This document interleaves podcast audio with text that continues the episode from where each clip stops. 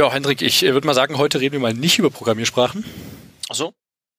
Okay, ähm, ja, dann Ja, der nächste Podcast in eurem Podcatcher beginnt in drei, zwei.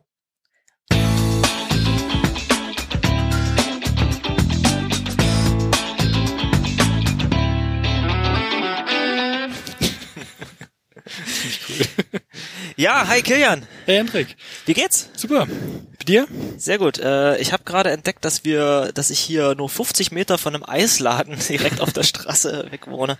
Und äh, wir haben das gerade zum ersten Mal ausprobiert. Das ist aber eigentlich ganz gut. Ja, war lecker. Äh, kann man jetzt im Sommer, Sommer häufiger mal machen, finde ich. Also ich bin wahrscheinlich da jetzt jeden Tag auf dem Heimweg nochmal dran. Bei so Dran paar 30 Grad draußen kannst du auch in die Sauna zum Abkühlen gehen. Ist nicht so ein Postillon-Artikel von vorgestern, wegen Paar sitzt äh, in Sauna und findet erst einen Tag fünf raus, dass das Ding nicht funktioniert. Passt. Ja, ja das, das wundert mich überhaupt nicht. Also gestern hat's ja hier gewittert und ich habe irgendwie, ähm, das wird ja vorher nochmal richtig schön kühl. Und ich bin irgendwie eine Viertelstunde lang durch meine Wohnung gelaufen, habe dafür gesorgt, äh, dass alle Fenster weit offen bleiben und habe immer geguckt, dass es gerade nicht noch nicht reinregnet und habe den Moment, bis ich die Fenster zumachen konnte, so weit wie möglich hinausgezögert, um hier mal ein bisschen Luftaustausch äh, stattfinden lassen. Ich habe ja leider diese Dachwohnung, die dann doch ein Tick warm wird. Aber na gut, Nee, kann ich gut nachvollziehen. Wir waren auch im dritten Stock. Das ist äh, sehr unangenehm bei den Temperaturen, wenn nicht noch irgendwie zehn Stockwerke drüber sind. Nur einer oder gar keiner. Genau. Aber äh, deswegen kann man ja auch rausgehen und sich irgendwie. Podcast, äh, Podcast aufsetzen und sich äh, mit den Füßen, mit, die, mit den Füßen ins, ins Wasser setzen und äh, sich ein Eis holen. Also ich hoffe, ihr hört die Folge gerade irgendwo, wo es kühl ist. Gut gekühlt. Zum Beispiel in der Sauna. ähm, ja, was haben wir denn heute für Themen? Vieles. Äh, wir haben tatsächlich ein bisschen was zusammengesammelt bekommen. Fangen wir doch mal an.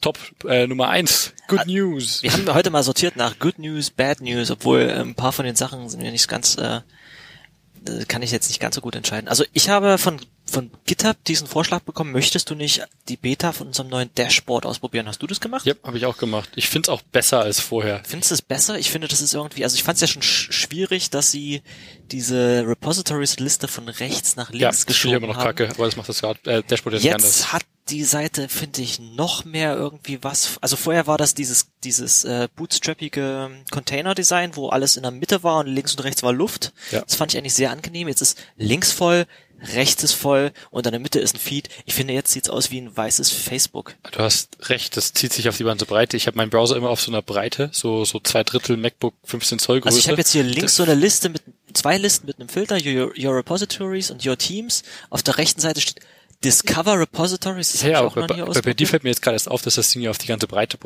äh, sich hinspreizt und nicht äh, Platz lässt. Genau. Und in der Mitte ist irgendwie jetzt hier Newsfeed. Also ich muss sagen, ja, Ja, ich, was, also ich finde es wieder angenehmer, als es vorher war, mit dem äh, einfach nur das äh, äh, die Repos auf die linke Seite umziehen. vielleicht muss ich es einfach wieder zusammenquetschen. Dann ist nämlich auch diese rechte Discover Repositories Seite weg. Naja, also gut, also GitHub entwickelt sich immer weiter. Ja, GitHub meinst du? Oh. It's called GitHub now. GitHub? GitHub mit J.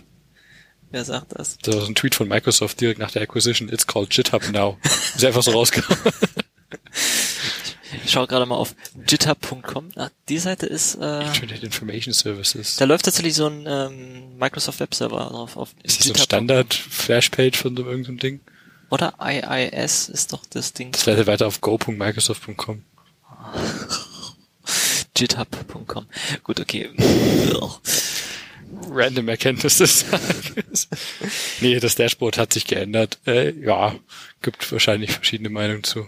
Ja. Ich finde es okay. Dieses Discover Repositories, da schaue ich manchmal rein, aber das ist häufig so absolutes Mainstream-Zeugs. Bei Discovern tue ich doch schon Dinge, die in der Mitte kommen. Da muss ich auch nicht Ja, das ist in der Mitte, da musst du halt den richtigen Leuten folgen. Wenn du, Ja. wenn du GitHub so benutzt wie Twitter, dann ist auch was Interessantes, aber Das ich. nicht. Ne? Bei mir haben sich ja schon Leute beschwert, ich soll nicht so viel Zeugs da. Das wurde mir auch mal gesagt. Da hab ich gesagt, du musst einfach mehr Leuten folgen, du musst einfach GitHub wie ein Social Network benutzen. So schäme ich aber auch manchmal, wenn ich bei äh, random Leuten ähm, in, einem, in einem Vortrag oder sonst was sitze, die machen GitHub auf und dann ist die, die, die Frontpage gefüllt von Kian sagt das, das, das, das, das, das, das, ja, Entschuldigung. Ich folge halt noch wie. Das ist so eine GitHub-Hure, ey. Ja, du auch. Ja. Wir sind zwei ist Ähm, Folgentitel. Was ich auch schon bei Leuten gesehen habe, zum Beispiel hier mein Kumpel äh, Jan Lillis, der viele, auch sehr viele Ruby Gems veröffentlicht, wenn der ein neues Projekt anfängt und das irgendwie geil findet und sagt, das will ich jetzt äh, publishen, dann startet es erstmal selber. Sein, sein eigenes Ding. Und äh, kann so jetzt mir jetzt Jan Lillis start Jan Lillis slash so und so. Ich mir, hey, warum startet er das selbst? Aber natürlich, ne, So kannst du natürlich ne? dahin passen, das stimmt. Das habe ich gar nicht dran gedacht. Ich habe immer entweder Dinge, die ich öffentlich machen möchte, aber die ich nicht so so öffentlich machen möchte, werden gleich, wenn es das leere Repo ist, noch äh, auf Public gemacht. Mhm. Dann schauen es Leute an, aber danach nicht mehr. Oder du machst es private, bis es zu einem vorzeigbaren Punkt ist und machst es public in dem Moment, wo du es publishen möchtest. Ich glaube, äh, Private kann ich gar nicht Sachen machen, weil ich kein Ach so, Studentenaccount bei mir wahrscheinlich. Studentenaccount nicht mehr habe. Ey, das wusste ich gar nicht. Ja, ja. Äh, also GitHub hat sich verändert. GitHub, ja. Kompilat. so, ich habe mich revanchiert. Ähm, genau, äh, es gibt wieder neue Programmiersprachen. Oh, was? Ha. Ja, zwei Sachen, äh, die ich irgendwo gelesen habe. Ähm, ich hatte ja schon mal über Reason geredet, was so ein OCaml ist, was von Facebook ähm, entwickelt wurde, quasi OCaml mit einer hübscheren ähm, äh, Syntax, was nach JavaScript kompiliert. Ähm, und wenn du dann allerdings wirklich JavaScript, äh, nach JavaScript und nach Native, angeblich ist der Facebook Messenger in Reason geschrieben. Allerdings, wenn du es äh, nach JavaScript kompilierst und dann Sachen aus JavaScript benutzen möchtest, musst du immer Punkt J, äh, JS Punkt irgendwie davor schreiben, Okay. um die Sachen aus, dem, aus der nativen ähm, äh, Standardlib, Standardlib äh, zu verwenden, was ein bisschen cumbersome ist. Jetzt gibt's Grain Lang, das braucht auch OCaml zum Bauen und ist sehr OCaml-esque. Die Dokumentation ist allerdings noch sehr dürftig. Okay. Und das baut an. aber Das so wohl äh, direkt nach WebAssembly Uh. und baut sich dann, also ich schätze mal, davon werden wir mehr sehen. Es gibt ja schon schon böse Zungen, die behaupten, WebAssembly ist so das neue äh, Java-Applet-System. Ja, ähm, mehr, hoffen, solange es das ist, meinetwegen. Ähm, aber aber WebAssembly ich, ist halt bedeutend geiler als der ich, ich erwarte, dass wir wesentlich mehr coole Programmiersprachen sehen, äh, die nach WebAssembly kompilieren und dann direkt mit JavaScript interfacen. Das wäre schon ziemlich schön. Also All bei, of the types, bei- none of the burdens. ich war gerade hier auf der Grain-Seite, sorry. Genau. Ähm, ja, äh, wa- was ich gerade sagen wollte, also ähm, Rust macht da ja auch schon sehr viel, allerdings ähm, eine eine Sprache, wo du weniger dich um die unterschiedliche Stringtypen und Speicher kümmern musst, äh, wäre vielleicht so als Mittelweg zwischen dieser wirklich, ich kümmere mich komplett um jede Art von äh, Datenstrukturtyp Swift und, und vielleicht? vielleicht eine etwas weniger umständliche Sprache. äh, und das zweite, was äh, was heute erst, äh, ich habe mich mir nicht intensiv angeguckt, äh, ist kittenlang.org. Also ich muss sagen, es gibt allgemein zwei zwei Kategorien von Webs äh, von von Programmiersprachen.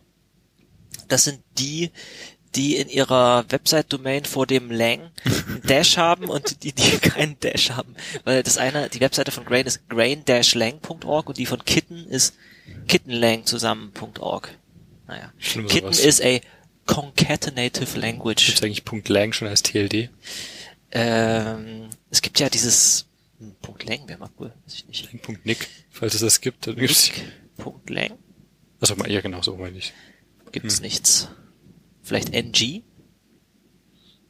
Ah, es gibt, äh, was viele Projekte machen, ist ja äh, auf js.org sich eine Subdom äh, Subdomain äh, einrichten. Okay. Also hier äh, Webpack ist auf webpack.js.org und ein paar andere Projekte sind auch auf .js.org.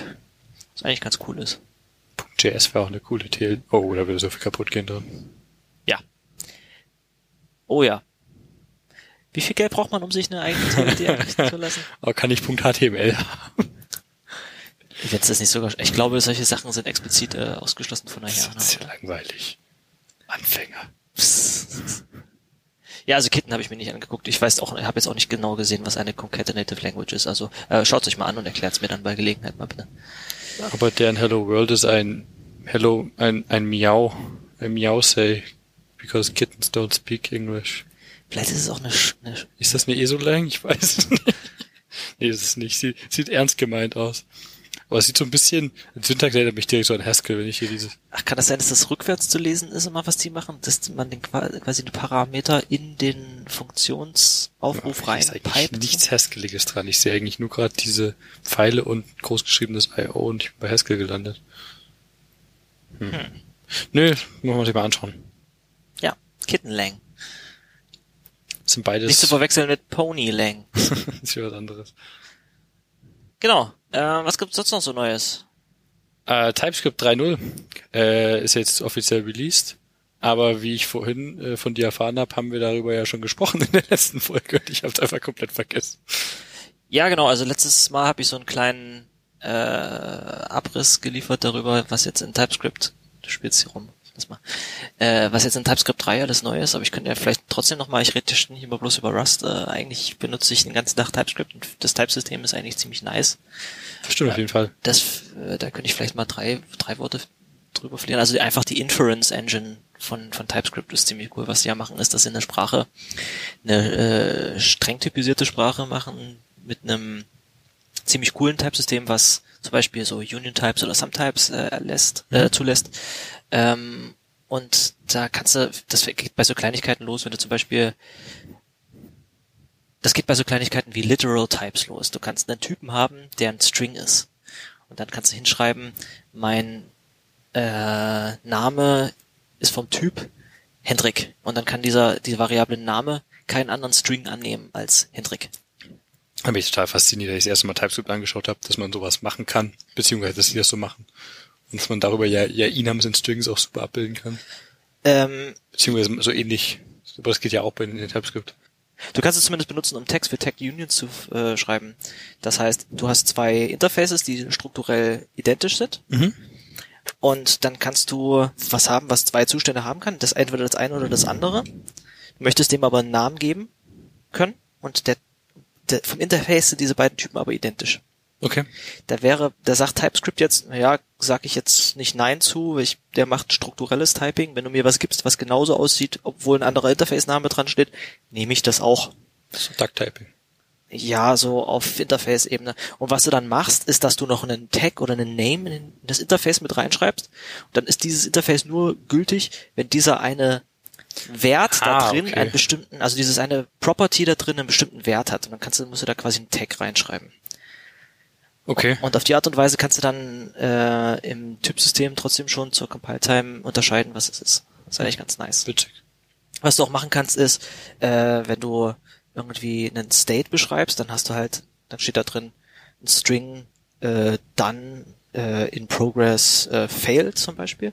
Und dann kann dein State Property den Typen äh, als Union Type diese drei Strings haben. Es kann, ist entweder dieser String oder dieser String oder dieser String. Und was nice ist, ist, wenn du ein if schreibst und darauf prüfst, dann und hinschreibst if state ist gleich done oder oder state ist gleich done, dann schreibt er dir einen Fehler. Hm. Weil sobald du vorne gecheckt hast, ob der done ist, steht dir diese Option hinten nicht mehr zur Verfügung. Witzig. Auf die Art und Weise kannst du auch Type Guards bauen. Das heißt, ähm, ich krieg was rein, ein Interface, wo ein Property optional ist, so mit Fragezeichen. Und dann, wenn du auf das Property zugreifst, sagst du, äh, was weiß ich, Punkt optional äh, property.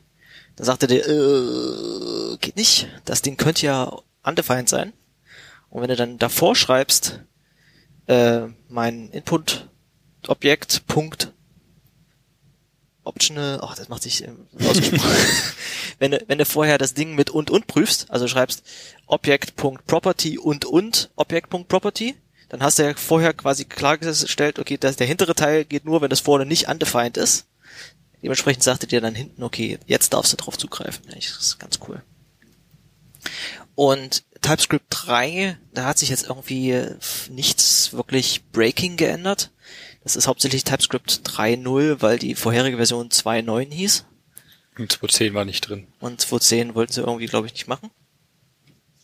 Es gibt auch Systeme, wo sie die Version auf eine bestimmte Art und Weise geändert haben, damit nichts kaputt geht. Bei Linux haben sie das zum Beispiel so gemacht. Windows, macOS. Genau.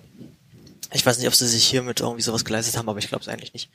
Ähm, und wir hatten ja schon beim letzten Mal kurz erwähnt, dass das richtig Coole, was dabei hinzugekommen ist, ist der Unknown Type.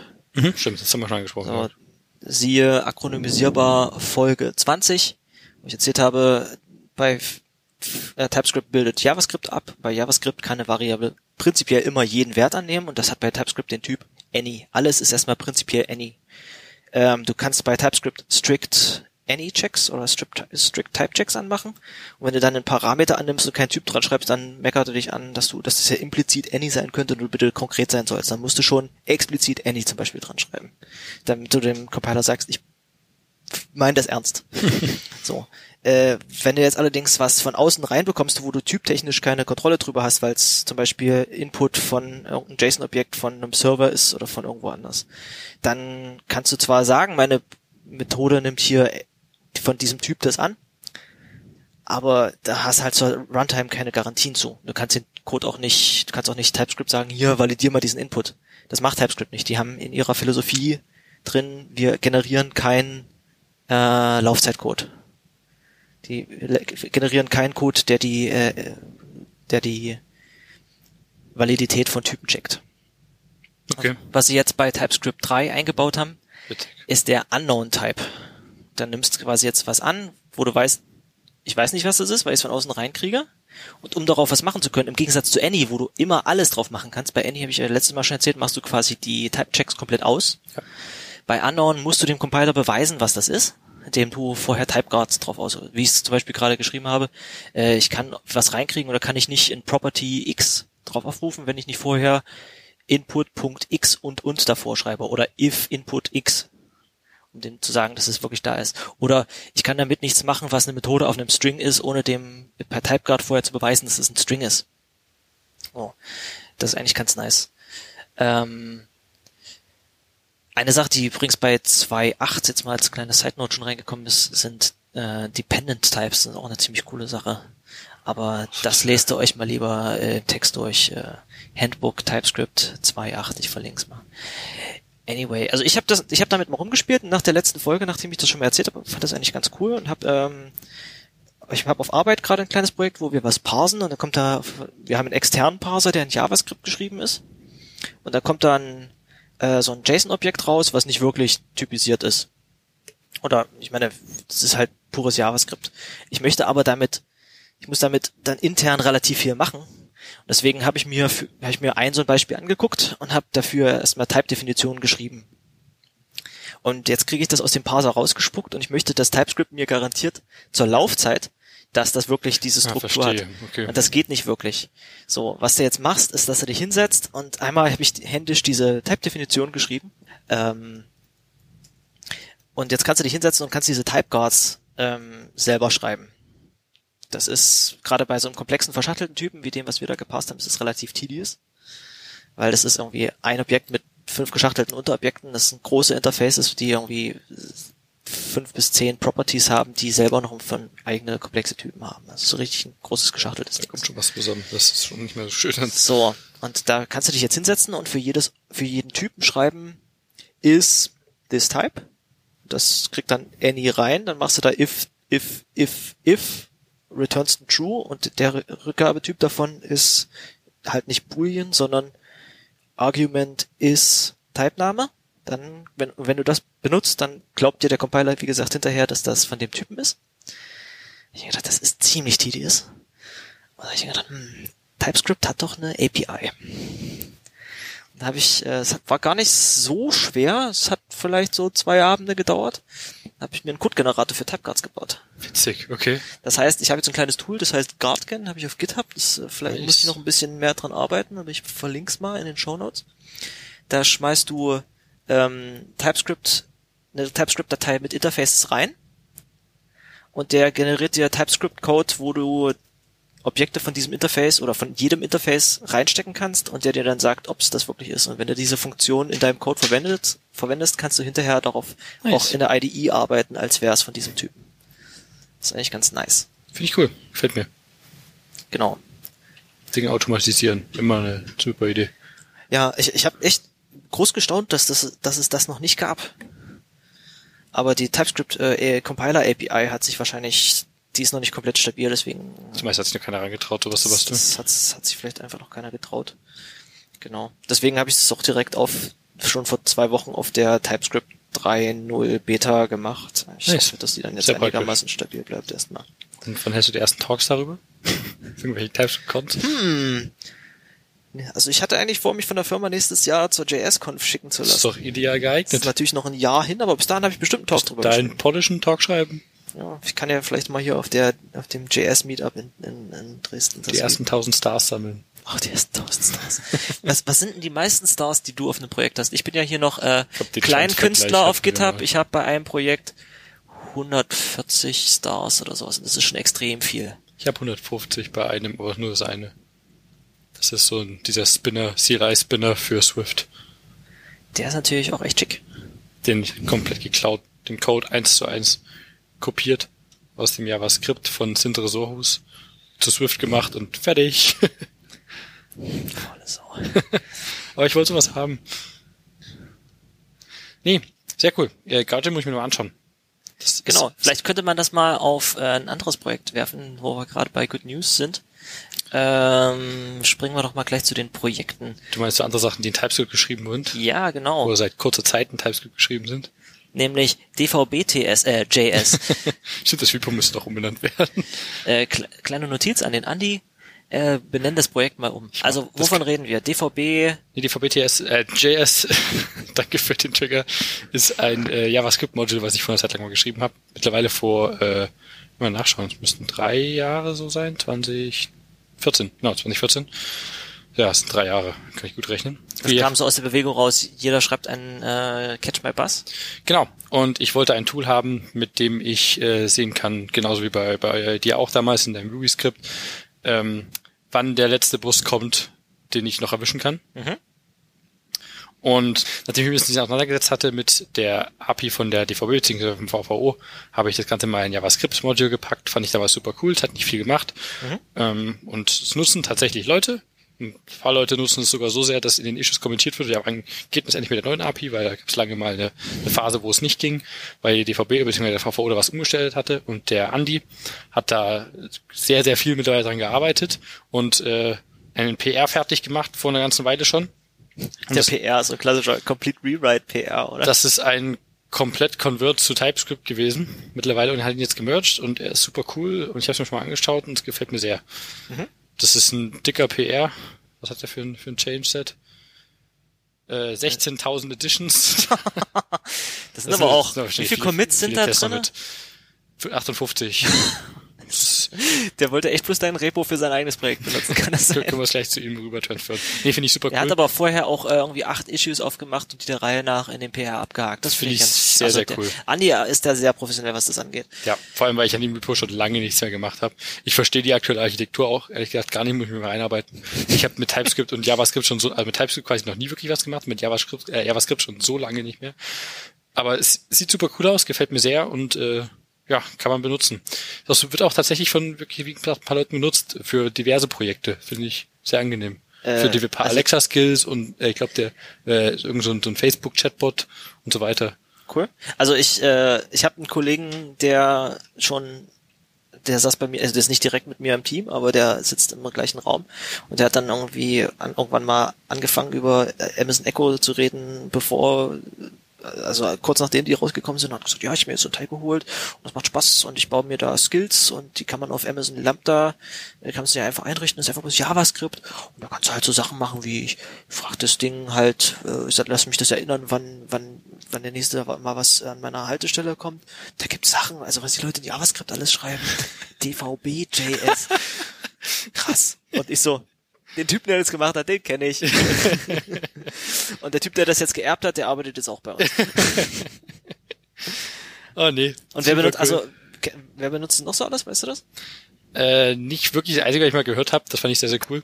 Das war ähm, auf den Datenspuren von vor zwei Jahren, glaube ich. Da gab es ein Hackathon von der Stadt, unter anderem vom VVO. Und die haben da mit Daten, äh, Sachen mitgebracht, die haben Daten mitgebracht, beziehungsweise äh, Wir haben da was vorbereitet. ja, wir haben so einen Koffer voller Daten dabei, haben die auf den Tisch gekippt. Äh, nicht Spaß, die haben äh, mit. ihre Schnittstellen mitgebracht und haben Leuten anscheinend kurz gezeigt, wie die funktionieren. Mhm. Und niemand hat die wirklich nutzen wollen. Die meisten Leute haben halt direkt DVB-GS da einfach reingezogen und das benutzt.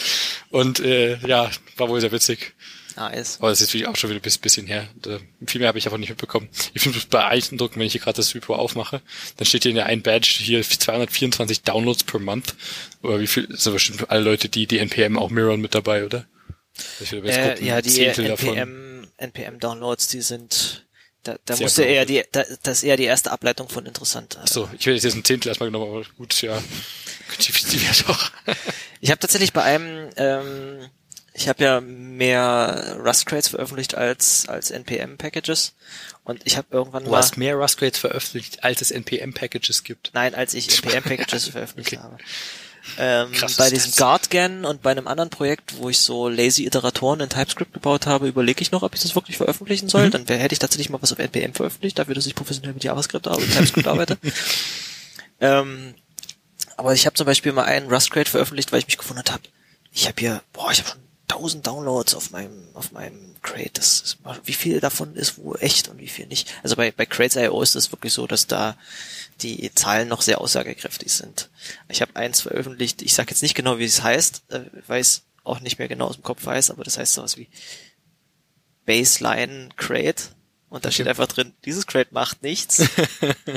und es kann auch nichts. Und bitte, bitte, bitte, bitte, bitte benutzt es nirgendwo. Und dann kann man sich nämlich die Downloadzahlen von dem Ding angucken. Da siehst du, wie viele Leute ähm, einfach bloß den das System mirrorn komplett, Verstehe. die einfach alles ziehen. So, Baseline. Ach so, der Ich wette, ich wette, nachdem diese Folge raus ist, ist es kaputt. Dann gehen erstmal die Downloadzahlen hoch und alle einbauen. Ja, weil wir jetzt so zigtausende Hörer haben, die, die alle so Spaß vor haben. Wie viel haben die letzte Folge runtergeladen? Äh, laut unserem Host sind es, glaube ich, um die 100. Top 10 Episodes, da muss ich jetzt zu Folge 20 schauen. 103. 103 Leute haben von Squirting und anderen Lesetechniken bisher gedownloadet. Cool. Finde ich cool. Also äh, vielen lieben Dank, dass ihr uns immer noch hört. Ähm, Ich habe auch letztens mit irgendjemandem gesprochen, der meinte, sie meinte, er meinte, ich weiß überhaupt nicht wer das war. Ich glaube, sie meinte zu mir, dass äh, sie unseren Podcast hört. Ist jetzt bei Folge 2. Krass. Vorne angefangen. Nicht schlecht. naja, bei, bei, bei so 20-folgigen Podcasts kann man das noch machen. Ich habe letztens in unsere erste Folge nochmal reingehört. Das ist ja schlimm. Wir haben uns jetzt schon voll entwickelt. Ich habe, äh, nachdem ich die letzte Folge geschnitten habe, habe ich die ganzen Anfänge nochmal gehört. Aber das habe ich extra auf Spotify gemacht, weil ich weiß, dass das nicht in die Statistik mit reinzählt. Man kann Glauben uns wir. übrigens auch auf Spotify hören. Das könnt ihr durchaus machen. Wenn ihr das macht, bitte abonniert uns mit irgendwas anderem trotzdem, damit wir die Zahlen. Ach Quatsch, ob die Stats real sind oder nicht, ist ja wurscht. Aber man kann uns hören auf Spotify, wenn man denn möchte. Viel lieber noch direkt als Download aus dem Feed. Oder auch sehr cool über, na, wie heißt die BitTorrent-Plattform? Äh, Bitlove. Über BitLove. Über BitLove kann man das dann auch hören, finde ich. Noch, nochmal äh, drei Schritte cooler. Genau. Wenn ihr einen BitTorrent-fähigen Podcast-Client habt. Stimmt. Das ist nicht so weit verbreitet, aber trotzdem technisch cool. nee, äh, weiter. Wir haben noch ein paar Good News, everybody. The Wollen wir das abwechselnd machen oder wollen wir das äh, erst, erst nur die Good News und dann nur die Bad News? Ach, wir haben nur noch eine Good News. Stimmt. Und zwar äh, habe ich eine Seite geupdatet, von der ich nicht erwartet hätte, dass ich sie jemals in meinem Leben nochmal updaten darf. Und das Is ist Apple Pay available in Germany yet.com. genau. Und da stand bisher immer ein großes, dickes Nein. Und vor ein paar Tagen kam die Aussage, it's coming. Und jetzt steht da soon Fingers crossed Emoji. Genau. Und zwar hat Apple angekündigt, dass Apple Pay endlich nach Deutschland kommen wird. Das finde ich super cool. Weil Apple Pay äh, es nicht nur für mich sehr angenehm machen wird, damit zu zahlen, aber online vor allem auch viel, naja, sicherer im Sinne von, wenn ich irgendwo online mit Apple Pay zahlen kann, kann ich direkt mit meinem Bankkonto slash Apple zahlen und nicht mehr mit irgendeinem scheiß Provider wie PayPal. Und das verbreitet sich immer mehr. Und das Coole an Apple Pay ist, wenn du damit dein, äh, dein Karten zahlst, Apple Pay generiert dir für jede Transaktion eine neue Kreditkartennummer. Wollte gerade sagen, tut Apple Pay nicht eigentlich nur so, als wäre es eine Kreditkarte? Ja. Das heißt, äh, was jetzt in den letzten Monaten sich doch mehr, mehr verbreitet hat in Deutschland, ist äh, Contactless ähm, Payment, dass du einfach Also du meinst, ob das nur Kredit? Nee, Apple Pay kann mittlerweile auch Debitcards. Ich meine bloß, äh, für das Gerät das Gerät sollte doch eigentlich nicht erkennen können, ob es den Unterschied erkennen können, ob es ein, ein, Telefon mit Apple Pay ist oder eine nee, Kreditkarte, nee, oder? Das ist NFC. Ergo, äh, alle Geräte, wo du jetzt contactless mit der Kreditkarte zahlen kannst, kannst du mittlerweile eigentlich theoretisch auch schon mit Apple Pay bezahlen, oder? Technisch ja, bloß dass es halt in Deutschland nicht möglich ist. Warum? Das heißt, sie können doch erkennen, dass es keine echte Kreditkarte nee, nee, ist? Nee, du kannst dir äh, als deutscher Kunde kein Apple Pay Konto einrichten und deine Karten nicht verknüpfen. Ach so, ach so das ist einfach Apple-seitig für genau, deutsche Kunden abgestellt. Genau, weil keine deutsche Bank mit Apple bisher kooperiert hat, um den Support dafür einzubauen. Mhm. Und die erste Bank, die das macht, sagen wir mal, es gäbe nur eine, die das macht, die wird einen unglaublichen Kundenzuwachs bekommen, das verspreche ich dir. Das, also jede Bank, die sich dagegen wehren, immer noch auf ihre eigene dumme Insellösung setzt. Hallo Sparkasse, das ist einfach dumm. Das, das, das, ich meine, die Sparkasse ist keine Bank, werden sie dir Ja, super. Trotzdem sehen es genügend Kunden anders. Ich, also ich bin habe auch noch ein Konto bei der Sparkasse und ich habe auch ein Konto bei der GLS Bank, die auch schon öffentlich gesagt haben, dass sie das erstmal nicht mehr unterstützen werden, weil ich ja schade finde. Bei der GLS werde ich auch bleiben, weil ich die ethisch sehr cool finde, aber ich werde trotzdem das Sparkassenkonto sofort kündigen für die erste, äh, für eine Bank, die, die das kann, weil ich will das nutzen. Und wenn ich da eine Bank finde, die das technisch sauber umsetzt, das ist Number 26, dann weiß ich nicht.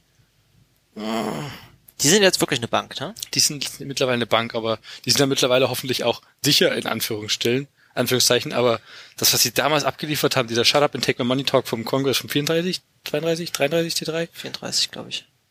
Einer von denen. Ähm, oh, der, war, der Talk war große Klasse, aber so erschreckend für diese Bank. Was also das halt hat, der Talk ehrlich gesagt hat bei mir dafür gesorgt, dass ich den Eindruck habe, dass die systemische Probleme haben und wahrscheinlich, wenn sie nicht alles von vorne bauen, ja, und, genau und komplett neue genau. Teams einstellen, dass sie wahrscheinlich immer noch die gleichen Probleme die haben. Die hatten werden. halt null Fokus auf Security gelegt. Wenn du solche Fehler machst, klar kannst du die fixen. Und die waren auch gefixt, als er den Talk gehalten hat. Die haben den Typen, der den Talk gehalten hat, eingeladen, um Workshops zu halten intern, damit er denen erklärt, was Sicherheit überhaupt ist. Und wenn du halt überhaupt keine, du eine Bank bist und du hast einfach mal, was waren die für Sachen? Die, die hatten zwei Sachen, die, die ich besonders geil fand. Zum einen, wenn du dein Passwort zurückvergessen hast, dann kannst du über ein Formular dein Passwort zurücksetzen. Genau. Und dann kriegst du eine Mail mit einem Passwort zurücksetzen Link. Kennt, kennt man, gängige Praxis. Mhm. Blöderweise haben die aus mir absolut unerfindlichen Gründen, vielleicht zum Debuggen anfangs, in der Response vom Server äh, wo du das Formular abgeschickt hast und das Passwort zurücksetzen, ebenfalls den Passwort zurücksetzen Link mit reingepackt, sodass die Person den zwar per E-Mail bekommen hat, du aber auch, wenn du jemand anderes bist, den Link schon direkt in der Hand hattest, sprich, wenn ich die E-Mail-Adresse von einem Benutzer kenne, von Number 26, konnte ich direkt den sein Passwort zurücksetzen und übernehmen das äh, Account ohne dass, also der kriegt das natürlich mit, weil er eine Mail bekommt, aber das dann Passwort ist halt schon zu spät. Dann ist es schon zu spät. Das ist so unglaublich bescheuert. Das, das, das, ich mein, das passiert ja auch nicht aus Versehen. Das, das hast du wahrscheinlich wirklich aus Debug-Gründen drin gehabt und dann vergessen. Kann man sich eigentlich mit deinem Passwortmanager auch äh, random E-Mail-Adressen generieren lassen? Oh, das wäre ein cooles Plugin. Das überlege ich manchmal, wenn du dich irgendwo mit äh, Benutzernamen und Passwort ein, einloggst. Viele Leute neigen ja dazu, immer wieder den gleichen Benutzernamen zu nehmen.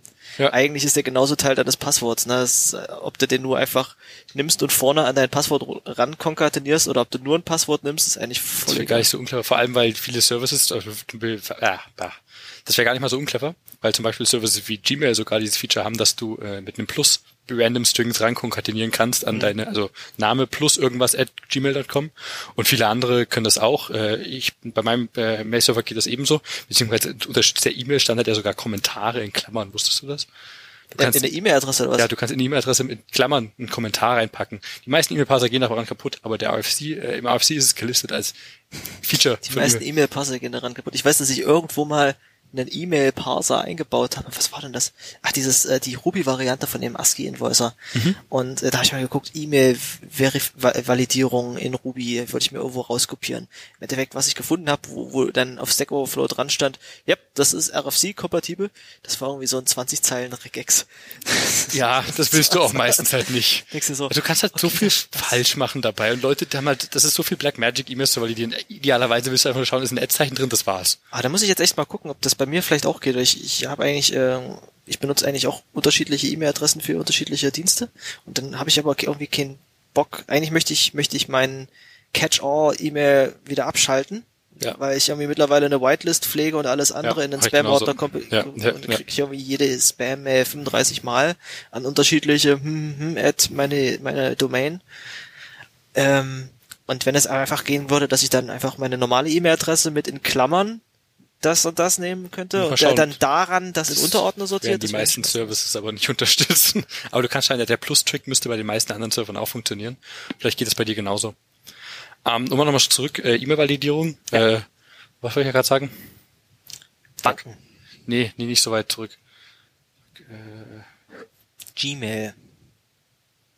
Ach so, nee, äh, nochmal einen Schritt zurück, äh, Thema E-Mail-Validierung. Letztens einen Account bei DHL anlegen wollen. Nee, meine E-Mail-Adresse ist nicht valide. DHL. Bei DHL, genau. Mhm. Meine E-Mail-Adresse ist nicht valide. Wahrscheinlich, weil es eine IO-TLD TLD ist, aber, also IO als TLD hat, aber nö, IO-Domains gehen nicht. Nach ein bisschen hin und her konnte ich mit einer anderen Adresse eins anlegen und die dann ändern. Fuck. Total dumm. Oder noch besser, Services, wo du dich anmeldest. Meine E-Mail-Adresse fängt mit me an, also me at. Und Services, die einfach mal davon ausgehen, dass das vor dem Ad immer dein Username ist. Und dann so, hello me. Nein, so heiße ich nicht. Aber okay. Aber dann würden sie jeden anderen mit Hello Hendrik. Punkt soll ich ansprechen. ja, denn man, es klappt bei den ganzen Gmail-Nutzern oder so. Ja, um den Stack noch mal ein bisschen weiter zu unwinden.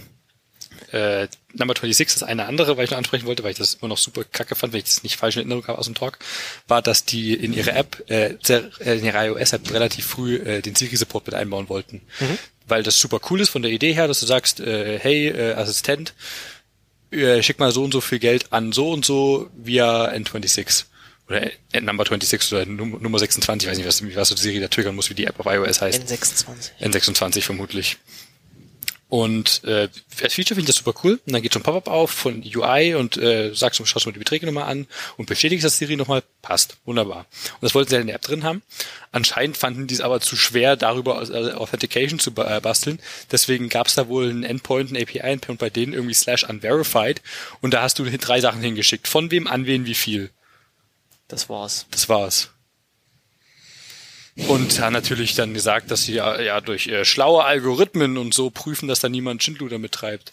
Und dann hat er in dem Talk mal spaßenshalber über äh, paar Stunden hinweg jede Sekunde einen Cent von einem Konto ans andere überwiesen. das ging halt. Das erinnert mich an den BTX-Hack, wofür der Chaos Computer Club äh, am Anfang berühmt geworden ist. Was war das Das ist einer der ersten Hacks. Und zwar war das irgendwie, dass die genaue Geschichte findet ihr auf äh, Chaos Radio Express, irgendwie in der Geschichte des Chaos Computer Clubs. Da hatten sie zumindest ähm, ähm, da hatten eine Bank ein Interface, ein BTX-Interface in den 80ern. BTX ist halt so eine kleine Vorstufe des Internets auf dem, von der Deutschen Post gewesen. Äh, damals, als die Deutsche Post quasi noch die Telekom-Post war, also äh, Ah. und äh, die hatten, da hast du, hast du, da konntest du eine Replay-Attacke fahren. Die hatten quasi eine Überweisung über dieses ähm, vom über dieses Protokoll gemacht und dadurch, dass es alles übers Telefon lief, konntest du es einfach mit einem äh, mit einer Kassette aufzeichnen. Und dann haben sie das irgendwie in einer Schleife laufen lassen, so eine Nacht lang. Es war halt ein bisschen teuer, weil die mussten die ganze Nacht telefonieren. ähm, hatten damit aber irgendwie mehrere zehntausend Mark äh, von einem Konto auf ein anderes überwiesen. Nee, also das war noch irgendwas anderes, womit sie dann überhaupt das Geld überweisen konnten. Das war zumindest, Oh, wir in der Richtung. Nee, super cool. Warum nicht? muss mir den BTX halt nochmal genau durchlesen, was sie da wirklich gemacht haben. Genau, äh, cool, gute Neuigkeiten. Wir hatten bei Apple Pay angefangen. Ach so, ja, um den Stack noch eine Runde weiter zu entwinden, wenn wir schon bei Number 26 waren gerade, die Ing Holland, also die Ing Diba Äquivalent dort, keine Ahnung, ich weiß nicht, wie die Firma irgendwie zusammenhört, aber ich glaube irgendwie zusammen. Ingnil. Inglil. Genau so heißen die auf Twitter. Inglil. I-N-G-N-L. Die haben so einen schönen Tweet rausgehauen. Erinnerst du dich noch an die Käthe von Telekom äh, Österreich vor Ja. kurzem? Das ist jetzt selbes Level hier. Hier hat einer gefragt, IngNL, why can I not use my password manager on the Ing Login page? Me copy-pasting my credentials can't be much added security. Haben sie geschrieben, hi, good to contact us. Due to the new technology, we no longer support the password manager. We also strongly recommend not to use of a not to use of a password manager for your own safety. Und da gab es dann auf Twitter ein bisschen Backlash. Dann geht's los. Von wegen hier, äh, seid ihr for it. total bekloppt? ja, und die argumentieren halt, dass Passwortmanager halt nicht secure sind, weil ähm, da kann, das ist ja, die können generell nicht alle auditen davon und deswegen solltest du lieber gar keinen benutzen. Die haben irgendwie auf ihrer Webseite unterbunden, dass du einen Passwortmanager Nee, benutzen ein kannst. bisschen später revidieren sie das mal ein bisschen. Was sie gemacht haben, ist, äh, also sie sie argumentieren auch dafür, dass Passwortmanager tatsächlich gut sein können, aber sie haben auf der Webseite unterbunden, dass der Browser sich das Passwort merken kann. Ah, ich wusste gar nicht, dass es geht. Wusste ich auch nicht. Das, Ach, das kannst du, ähm, der Browser merkte das, glaube ich, anhand von dem Formular. also wenn, ah, clever, also machst du das Passwortfeld, kein Passwortfeld, sondern Klartextfeld und dann macht das nicht. das war, Vielleicht. Nee, das war hoffentlich nicht ernst gemeint. Aber das du war könntest die. IDs von den Dingern irgendwie randomisieren und auf die Art und Weise dem Browser halt sagen, dass es vorgaukeln, dass es jedes Mal ein komplett neues Das heißt, er Formular ist. speichert sich immer mehr dazu und Wahrscheinlich, du kannst irgendwie 35.000 Mal Safe Passwort Das ja dumm. machen, aber nee, eigentlich der, der Browser macht das schon äh, Noch mit einer Heuristik und schaut dann, hier ist irgendein Passwortfeld und äh, noch viel cleverer. du kannst, glaube ich, da einen Flex setzen. Du Das machst ist- es zu einem normalen Textfeld, aber jedes Mal, wenn der Nutzer Input reingibt, er löscht den Text und setzt ihn mit Punktzeichen in Du kannst dir ein, JavaScript. ein, Passwortfeld auch komplett mit, ähm, mit CSS nachbauen. Damit hast du halt keinen Schutz vor dem. richtig scheiß Ideen gerade. Das ist eine scheiß Idee, äh, weil das Passwortfeld tatsächlich verhindert, dass du es wieder rauskopierst. Du kannst äh, bei einem normalen Textfeld kannst du das alles markieren, kopieren und irgendwo anders hin pasten und bei einem Passwortfeld kannst du das hoffentlich Ich will auch nicht. nicht, Also ich denke mal, das war der Sinn von dem Passwortfeld. Nee, ich gehe davon aus, ich habe es schon ein paar Mal probiert und da ging es zumindest nicht. Aber ich will sowas auch nicht in JavaScript oder CSS irgendwie durch Magic gelöst haben, sondern das soll einfach ganz ordentliche Standardfeatures sein. Und wenn ich will, dass mein Browser sich das für meine Bank merkt, dann soll das so sein. Außer ich bin bei der Sparkasse und habe mein Passwort eh als eine fünfstellige fucking Zahl. Die kann ich mir auch selber merken, da brauche ich kein, Pa- äh, kein, nicht, keine Hilfe für fünf Zahlen Anfänger. Das kann man aber wahrscheinlich auch durch irgendeine IT ersetzen. Ja, durch alles andere, außer eine Nee, ich meine, du, diese PIN ist wahrscheinlich noch ein Überbleibsel und du hast wahrscheinlich irgendwo in der Untermaske bei deiner Bankseite die Möglichkeit, das durch einen sichereren Login zu ersetzen und den dann, das Nö, geht. nicht bei meiner Sparkasse. Ah, okay. Da ist der Login ausschließlich über Konti Kontonummer, die ist Also quasi ihr Public wisst jetzt, dass Knowledge. Kilian bei der Sparkasse ist. Aber nicht bei welcher. Äh, es gibt ja zigtausend. Ihr wisst, äh, dass wir ein Podcast aus Dresden sind. Bin nicht bei der Ostsächsischen. Ihr wisst jetzt, dass er nicht bei der Ostsächsischen ist. Immer noch 9999. Und ihr habt jetzt 10.000 Versuche. ja, ich finde das so dumm. Das ist, meine Kontonummer ist quasi Public Knowledge. Die sieht ja jeder, dem ich was überweise. nicht 10.000, 100.000 Versuche. Und mein Passwort ist eine fünfstellige Zahl. Und zwar geht das auch nur als Zahl. Natürlich kannst du dich anmelden und nichts machen, weil dann brauchst du eine TAN. Aber du kannst trotzdem meine gesamte Kontohistorie einsehen. Und das will ich nicht, dass das eine Möglichkeit darstellt. Das gehört sich nicht. Genauso wie ich bei meiner Sparkasse mal angerufen habe, um eine Zahlung rückgängig zu machen. Rufe ich an. Ja, Kölsch am Telefon, ich würde gerne eine Zahlung so und so, so rückgängig machen. Ja, okay, Sekunde, ich schau mal kurz rein. Meinen Sie die ganz oben von der so und so? Ich habe Ihnen bis jetzt nur gesagt, wie ich heiße, aber ja, genau die meine ich. Oh, Können Sie das bitte nicht einfach so am Telefon sagen? Oh Mann, ist das. äh, damit sind wir eigentlich quasi direkt in die Bad News Section abgedriftet, oder? Mhm. Können wir noch irgendwie, äh, wir müssen uns noch was Positives für später. Ich glaube, wir haben hier noch was Positives für später.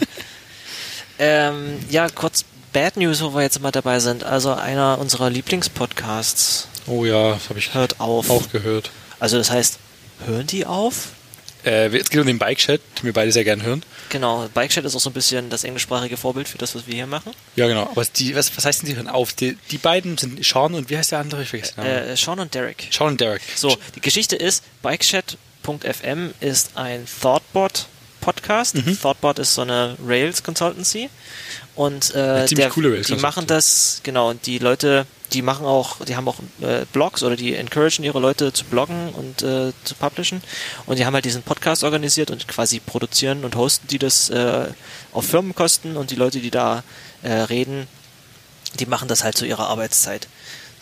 Nun ist es so, dass kurz nachdem dieser äh, Podcast mit Sean und Derek, äh, Sean ist der Entwickler von Diesel zum Beispiel, Mhm. Und Contributor bei Rails und äh, ja, genau, der ist Contributor bei Active Record. Ähm, nur ist es so, dass Sean irgendwie kurz nachdem die mit, mit dem Podcast gemeinsam angefangen haben, eigentlich bei Thought- Thoughtbot aufgehört hat und bei Shopify arbeitet und die einfach äh, den Podcast trotzdem so weitergemacht haben, weil Derek ja noch bei äh, Thoughtbot ist. Jetzt ist es so, dass Derek von Thoughtbot zu GitHub wechselt und quasi Thoughtbot einen Podcast hosten würde, wo nicht einer von Thoughtbot arbeitet, von den äh, Hosts. Und deswegen rehosten sie den jetzt äh, quasi. Die machen den Podcast weiter, aber es gibt andere Hosts. Äh, Sean ist raus. Die haben jetzt auch so eine etwas ähm, emotionale Abschiedsfolge gemacht. Aber witzigerweise, die nächste Folge war schon wieder mit Derek, aber mit einem anderen Host, der Vielleicht ist- Derek sowas interviewt hat. Wahrscheinlich war das auch so eine, wir reden, jetzt, wir machen jetzt nochmal eine, eine Folge mit dir als Gast und danach bist du aber wirklich raus. Ist ja nicht falsch. Vor allem, weil äh, zumindest Sean oder beide zusammen machen ja noch äh, als neuen Podcast gleich mit dem Yak Shaving Podcast weiter. Genau, also das- großartige Namens. Vom Bike-Chat zum Shaving. Da, da habe ich mich auch gewundert, dass der Name noch zu haben war. Eigentlich. ja, das hätte ich nicht erwartet. Hätte ich niemals erwartet. Warum haben wir den nicht genommen? Ja, scheiße. The Shave. Haben verpasst. Dann hätte es dann gehießen, dann hätte es dann gehießen, ja, ich wollte eigentlich einen neuen Podcast machen, The Yak Shave, aber den haben wir schon zwei, zwei, deutsche Typen. Das wäre unsere Chance gewesen. Yak Shave. Nee, ich hatte, glaube ich, den Namen tatsächlich im, im, im Kopf, als wir uns für unseren Podcast den Namen ausgedacht haben, weil ich dachte, ah, The Bike Chat, The Yak Shave. Ich dachte, nee, das ist zu sehr abgekopft. Dementsprechend passt es eigentlich, dass die den Ja. Weiter. Nee, aber äh, was ich auch sehr witzig fand aus dem Podcast, war äh, die Erzählung, dass es wohl ein, ein Slack-Team für Ex- Ex-Thoughtbot-Mitarbeiter gibt. Und zwar nur für Leute, die dort also nicht mehr arbeiten. Und äh, dass man doch nicht aufhören sollte, nur um diesem Slack-Team beizutreten, egal wie toll das angeblich sein soll. Ach, weil dann nur Ex Ja. äh, äh, rein dürfen. Finde ich sehr witzig.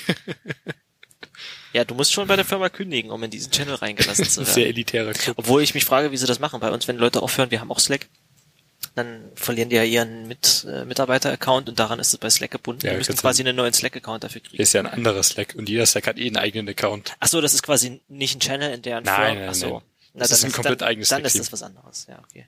Apropos Slack, äh, hast du gehört, dass äh, Slack HipChat gekauft hat? Nee?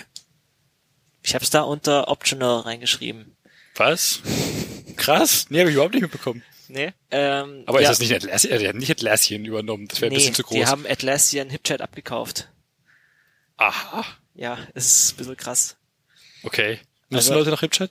Ähm, ja, ja, ja. Also der Unterschied, der große Unterschied zwischen Slack und HipChat, ja. Der, doch, der, der, der riesige Unterschied war, dass Slack über 2 MB GIFs an- inline anzeigen kann. Und somit das Superior Product ist. Also ich weiß, dass man, wenn du wenn du jemanden einen von diesen flackernden Ping, äh, Papageien schickst, dass du auf einem Mac den Lüfter an, ankriegst damit. Oh, ich hab einmal, wir haben so ein Hypnotoad-Emoji da drin und äh, Also mal davon Hallo abgesehen, Philipp, aber 50.000 davon einer Nachricht geschickt. Mein Slack ist eingefroren, mein MacBook-Lüfter sind hoch, alle, das ganze System ist in die Knie gegangen. Wir nennen das auf Arbeit auch Hover-Modus. Hier ist so kalt drin, ich hitze mal mit, ja, heiz mal die ganze Gebä äh, Zimmer mit, mit euren MacBooks aus. Nee, das, ist, das, das klingt nämlich bei so einem, bei so einem 2015er MacBook, ich weiß nicht, bei dem neueren wahrscheinlich genauso, als ob das Ding gleich abhebt. Nee, wirklich, wirklich so. Hovercraft-Modus. ja, ich glaube, wir haben einen Titel. Ähm, nee, si- ein signifikanter Unterschied ist, dass du, glaube ich, ähm, wie alle Atlassian-Produkte HipChat selber hosten kannst, im Gegensatz zu Slack. Stimmt. Und bei manchen, gerade vielen deutschen Firmen, ist das eine zwingende Voraussetzung. Also Ich ich, ich kenne viele sinnvoll. Leute, die, äh, die bei anderen Firmen, die komplett nur in Deutschland sitzen, äh, arbeiten, die zum Beispiel für die Autozulieferer, die zum Beispiel Autozulieferer sind oder für die Autoindustrie arbeiten, die an dann Auflagen, dass die für ihre Infrastruktur keine Third-Party-Anbieter nehmen dürfen. Die müssen quasi alles selber hosten, was insofern blöd ist, weil du dann halt, ja, ich weiß nicht, ob das wirklich äh, eff kosteneffektiver ist, wenn du alles selber machst, weil du Das hast halt Leute, die sich die ganze Zeit nur darum kümmern, dass diese Infrastruktur Ja, aber kosteneffektiv ist das eine, aber ist On-Premise ist halt bedeutend sicherer, als wenn es sonst wo irgendwie. Ja, ja, genau. Also was heißt, es muss nicht sicherer sein, aber es ist auf jeden Fall besser, als wenn irgendeine Third Party, die, so wie Slack erstmal theoretisch. Also wenn du eine deutsche Firma könnte. bist und amerikanischen Firmen generell nicht traust, dann auf jeden Fall. Ja, oder auf der anderen Seite, wenn du natürlich jetzt irgendwie sowas selber hostest und das, äh, weil, weil derjenige, der das hostet, irgendwie auch noch ein E-Mail und noch ein 5 Docker und was weiß ich, alles betreut und noch ein Hugin oder so, dann wird es wahrscheinlich Klar. dazu kommen, dass du äh, bei uns ist das so, wir hosten unser eigenes Bitbucket und da haben wir jetzt vor kurzem mal ein Update auf die aktuelle Version bekommen, die hat gleich drei Major-Versionen übersprungen. ähm, Nee, klar. dann ist es halt so, dass das, dass das, wenn du es selber gemacht hast, dann häufig brach liegt und lange nicht aktualisiert wird. Das kann natürlich sein, aber äh, gerade als deutsches Unternehmen äh, deine Infrastruktur auf Servern zu haben, die nicht im amerikanischen Recht, unter amerikanischem Recht stehen, finde ich schon ein großer Vorteil. Genau. Also ich fänd's cool, es ist, wie gesagt, es kleben ja noch einige Leute jetzt auf HipChat. HipChat ist ja nicht schlecht, aber halt nicht so geil wie Slack. Ist Slack Äh, geil? Ich weiß nicht, nee, Slack ist auch, ich weiß nicht, also Slack, wenn du so gehörst, dass IBM äh, E-Mails abschafft und komplett auf Slack Was? umsteigt. Sind die wahnsinnig? Was soll denn die Scheiße? ich möchte jetzt nicht äh, Slack als Produkt condonen, aber es ist irgendwie schon von diesen Chat-Lösungen schon eine der angenehmsten. Ja, sie schieben so ein paar Dinge nach vorne. Es ist schön, dass es Slack gibt, aber ich würde gerne haben, dass es was Besseres gibt, was alle nutzen. Also es gibt auch vieles, was besser ist, was technisch wirklich besser Ja, auf ist. jeden Fall. Aber Slack hat sich halt so wie mittlerweile etabliert als das, was jeder nutzen muss. Und jetzt bin ich hier 15.000 Slack-Teams, in dem ich Mitglied Das bin. ist, das ist scheiße. Also da, Das ist wenn Leute, scheiße. wenn Leute sagen, hier, wir sind die so und so Community oder die so und so Community kommt in unser Slack, da musst du dich halt jetzt in 35 Slacks anmelden. Ja. Obwohl es war, glaube ich, auch auf Bike-Chat, äh, es war, glaube ich, auch auf Bike-Chat, wo sie gesagt haben, dass Slack jetzt, äh, wenn du dich einloggst, äh, merkt, oh, du bist mit der gleichen E-Mail-Adresse bei so und so vielen anderen Slacks auch angemeldet, möchtest du dich da gleich mit einloggen? Mhm. ja, ich krieg dieses, dieses Dropdown-Pass schon nicht mehr auf mein Display. Genau, und dann, achso, genau, Sean bei The Bike Chat hatte sich darüber beschwert, dass er sich dann erstmal eine Viertelstunde aus äh, 90% aller Slacks wieder ausloggen musste auf seinem Telefon, weil er auf dem Telefon nur dieses eine Slack haben wollte. Na gut, okay. Nee, das ist echt schrecklich. Aber äh, ich finde es schön, dass sie so ein paar Dinge pushen. So, so Emoji-Reactions auf Nachrichten finde ich wertvoll. Ja. Thread, äh, äh, generell Threads sind ein super Feature, was viel mehr Produkte, äh, Ja. viel mehr Chat-Protokolle haben. Ja, das ist halt, meinst du Emoji-Reaction als Poll nutzen oder Polls inline, weil das hat Slack nicht. Das hat Slack. Du Das ist kannst- eine Integra äh, wenn es ist also Third Party. dann haben wir das als äh, als Plugin. Aber Ja, meine Integrations sind auch ein Feature, was, was ich gerne hätte, viel mehr. Auf, auf anderen Plattformen auch, aber Was ich schade finde, ist, dass sie ihren äh, XMPP-Support eingestellt haben. und den IRC Gateway auch. IRC und äh, Aber auf der anderen Seite ist das halt was, was dich runterzieht. Ne, das ist, äh, wenn du Ist Features das? anbieten willst, die da in dem Protokoll nicht haben so sie auch schon, sind. haben sie schon längst, die haben sie einfach rausgenommen dafür. Ach so. Sie haben die abgeschaltet wahrscheinlich, um Leute dazu zu pushen, Ihren die- Client zu verwenden. Ja, Ja, eben. ja. Und das finde ich eklig. Naja, wenn du, wenn du Leute dazu bewegen willst, dein Ding zu nutzen, dann müssten sie, musst du halt wirklich äh, Walled Garden von Anfang bis Ende machen.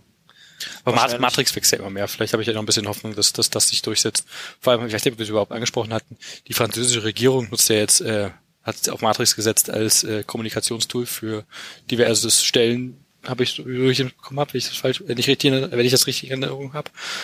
Und das finde ich super cool. Und die haben dadurch die- finanzielle Unterstützung, die pushen stark voran. Haben die nicht sogar irgendwie so ein, was war es, PubSub Hub oder sowas zum, zum Verbreiten der Wahlergebnisse oder sowas genommen gehabt? Uh, sexy. Ich habe das bloß mal am Rande gehört, ich weiß gar nicht genau. Was haben wir? Wie heißt die Software nochmal? Wahl.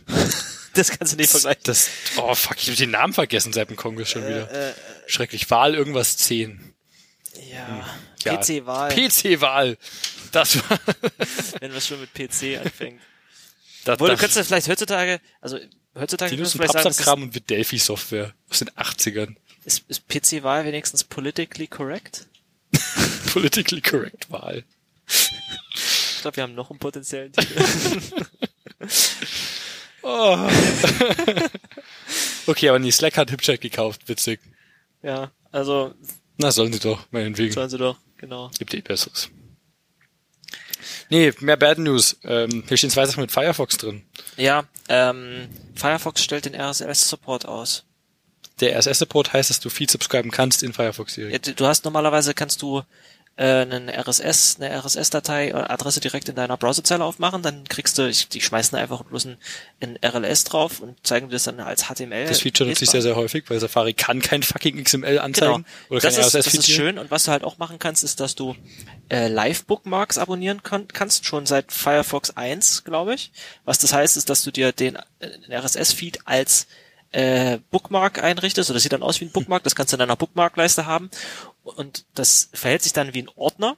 Und wenn du draufklickst, geht das Uh. auf und da sind die obersten, okay, also du weißt nicht davon, Das wusste ich nicht, das Feature. das gibt's seit Firefox 1.0 und die schalten es jetzt aus, weil es zu wenig Leute benutzen. Ich glaube, es haben einfach zu wenig Leute davon gewusst. ich würde es gerne jetzt nutzen, Ja, aber so richtig skalieren tut's nicht, weil ich, wer benutzt noch so eine Bookmark-Toolbar? Hm, stimmt. Die ist damit halt irgendwie weg. Ich ich meine, man könnte es vielleicht irgendwie wieder anders in die Bookmark-Leiste Ah, doch, jetzt wo du es sagst, habe ich aber schon mal gesehen, das Feature bei Ja, irgendwie. ja. Wenn du dir ein frisches Firefox einrichtest, hast du da, glaube ich, den Feed von der Tagesschau drin oder sowas. Sagen steht aber im Standardeinstellung drüber dabei. Genau. Und das wollen sie so angeblich abschalten. Das ist ein bisschen schade. Hm, okay.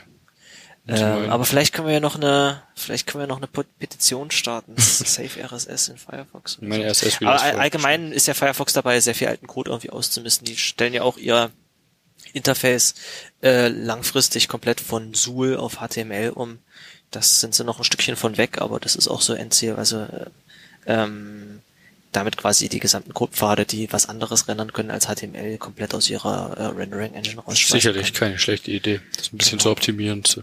Damit musst du zum Schluss nur noch eine Rendering Engine haben, die wirklich nur HTML rendern kann und damit baust du dir deinen gesamten Browser zusammen. So wie Servo das ja auch macht. Servo launcht eine HTML-Seite, die heißt Browser HTML. Oder Vivaldi, der Browser, der eine Electron App ist, eigentlich ein Chromium. Genau. Mit UI drumherum. Die UI in Vivaldi ist in React geschrieben. Uh, okay. Genau. Ja, eine andere Geschichte ist, da habe ich einen Blogpost äh, zugesehen, ähm, Firefox, den können wir mal, das ist auch so ein bisschen ein, ein heikles Thema, das können wir mal verlinken, ich habe da auch keine endgültige Meinung zu. Firefox ähm, unterstützt ja schon seit einiger Zeit DNS over HTTPS, Mhm. was eine sehr, sehr schlaue Sache ist. Mhm. Auf jeden Also- Fall. Äh, mal ganz kurz, äh, kannst du mir mal DNS erklären? Das ist mich unvorbereitet. Also wenn ich jetzt äh, www.akronymisier.bar in den meine Browserzeile angebe, woher soll der Browser wissen, welchen Server er jetzt anrufen Da muss soll? er natürlich irgendwo nachschauen im Telefonbuch, was die, die Telefonnummer von dieser, äh, von diesem Webserver ist, damit er den mit der richtigen IP ansprechen kann. Genau, und da gibt es ein Domain Name System. Magisches Das System. heißt DNS oder Domain Name Service, ich weiß es gar nicht genau. Zumindest äh, jeder Browser hat so eine Liste von DNS-Servern, die er fragt, hier, äh, ich habe so diese Domain, äh, was ist denn die wirkliche Mhm. IP-Adresse dazu? Bevor er anfängt dann äh, dorthin zu routen, fragt er halt den DNS-Server, was, wo, wo ist denn die IP zu diesem Ding? Genau. Und da hat dein Browser oder dein System ähm, eine, eine Liste von DNS-Servern voreingestellt. Du kannst das aber auch in deiner Fritzbox äh, voreinstellen und du kr- kriegst das aber häufig äh, von deinem ISP vorgegeben. Da gab es mal so eine Geschichte. Bei der Telekom musstest du, äh, wenn du da eine Adresse eingegeben hast, die es nicht gibt, da hatte ich der DNS von der Telekom zu so einer Telekom-internen Suchseite weitergeleitet und dann quasi deren Suchmaschine aufgemacht. Wo ich dann den Praktisch. Service angerufen habe und gesagt, aber hakt's? Wo schalte ich das ab? und dann musstest du dich wirklich in deinem Kundenprofil einloggen Ja, auf t-online.de und musstest das dort ausmachen. So, Immerhin kannst du es abschalten. genau. Oder Äh, du sagst, andere kann der DNS-Server. ähm, die dumm, die, dieses System muss dann natürlich bootstrappen DNS. Ne? Das heißt, ähm, wie, wie kommuniziert man einen DNS-Server? Da kannst du nicht den über eine Domain aufrufen. Der muss, ergo ist, wenn du einen DNS-Server betreibst, ähm, reichen die Leute die IP-Adressen von den Dingern rum. Deswegen ist es jetzt interessant, eine möglichst coole IP-Adresse zu haben. die, Google hat da vor Jahren schon die IP-Adresse 8.8.8.80 irgendwie gesichert. genau, Und recht nutzen, der jetzt noch Cloud, äh, Quad und 9 äh, und betreibt dort einen, einen DNS-Server und Cloudflare betreibt seit kurzem einen auf 1.1.1.1. genau, die gibt's auch noch. Äh, genau. Und äh, ein Sexy Problem, IP. Nur so. Genau. Ähm, und was allerdings an DNS äh, problematisch ist, ist, dass DNS ein sehr altes Protokoll ist, was zum Beispiel keine Sicherheit vorgesehen hat. Ergo, erstens kann dir dein ISP übers Netzwerk vorgeben, welche, ähm, welche DNS-Server du zu verwenden hast. Zweitens ist das Protokoll nicht verschlüsselt. Und drittens sagst du quasi bei jeder Webseite, die du aufrufst, deinem, deinem DNS-Server, welche Ja. Webseite du jetzt aufrufst. Da steht jetzt nicht drin, welche Unterseite und welchen Query Nee, du aufrufst, weil der nicht deine Browsing History also wenn ich weiter. jetzt akronymisierbar slash Episode 20 eintippe, Akkurat.bar slash 020. genau, dann sieht der DNS-Server nur akronymisir.bar und das slash 020 wird dann im HTTP-Header, wenn du dann HTTPS mit unserer Seite sprichst, dann meine ich Natürlich, haben wir Ähm. doch seit äh, zwei Folgen jetzt voll announced und so. Ach ja, genau. Ähm, dann sieht natürlich nur die Unterseite, sieht nur der Webserver, den du auch tatsächlich dann zum Schluss aufrufst. Aber was der Brow äh, DNS-Server, wenn er dann böse sein sollte, machen kann, ist, dass er dir, äh, dass er erst zum einen lockt, was du alles für Domains aufrufst, ähm, und dass er dir eventuell, wenn du es nicht unter Kontrolle hast, wenn du zum Beispiel in einem öffentlichen WLAN bist und nicht in deinem System hart eingestellt hast, dass du einen bestimmten DNS-Server nehmen möchtest, dann kannst du halt von irgendeinem bösen Router, mit dem du dich gerade verbunden hast, einen vorgegeben bekommen, der dir dann zum Beispiel eine gefakte Bankseite gibt und dann deine, deine Credentials fischt oder sowas.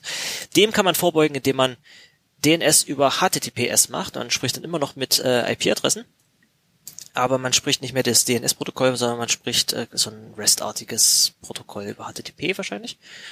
Äh, Das unterstützt, wie gesagt, Firefox schon seit einiger Zeit. Was sie jetzt in der nächsten Version auch noch unterstützen wollen, ist TRR. Äh, Das wollen sie demnächst anmachen. Das kann man auch momentan schon. Das ist momentan Default aus und ist quasi auch schon eingebaut. Aber TRR steht jetzt nicht für äh, Transportation Research Record, auch nicht für Total Rate of Return oder Total Radioactive Residue. Ah, das passt. Nee, es steht äh, für Trusted äh, Recursive Resolver, was im Prinzip einfach heißt, dass Firefox die Einstellungen von deinem System, welchen DNS-Host es nehmen soll, oder vielleicht der welchen DNS-Host dir dein Provider sagt, dass du nehmen sollst, einfach ignoriert und direkt den von Cloudflare oder Google nimmt. Was? Ein Default auf Cloudflare Services. Genau. Und das Was? ist natürlich super sicher, wenn du irgendwo bist, wo du dem DNS nicht vertrauen kannst, weil sich dann Firefox das nicht vorgo äh, vorgoogeln, vorgaukeln lässt. Ähm, Aber ich will doch nicht immer alles zu Cloudflare. so, genau, das ist auch so die Quintessenz von diesem Blogpost hier. Das ist prinzipiell sicher, solange man Cloudflare vertraut und äh, voraussetzt, dass man der amerikanischen Regierung, die potenziell jederzeit mit einem Untersuchungsbeschluss äh, bei Cloudflare einreiten kann, vertraut. Och, Mozilla. Äh, ja, also in diesem Blogpost, den wir jetzt in die Shownotes zu tun, ist auch äh, beschrieben, wie man das bei sich lokal ausmachen kann, wenn man das nicht haben möchte.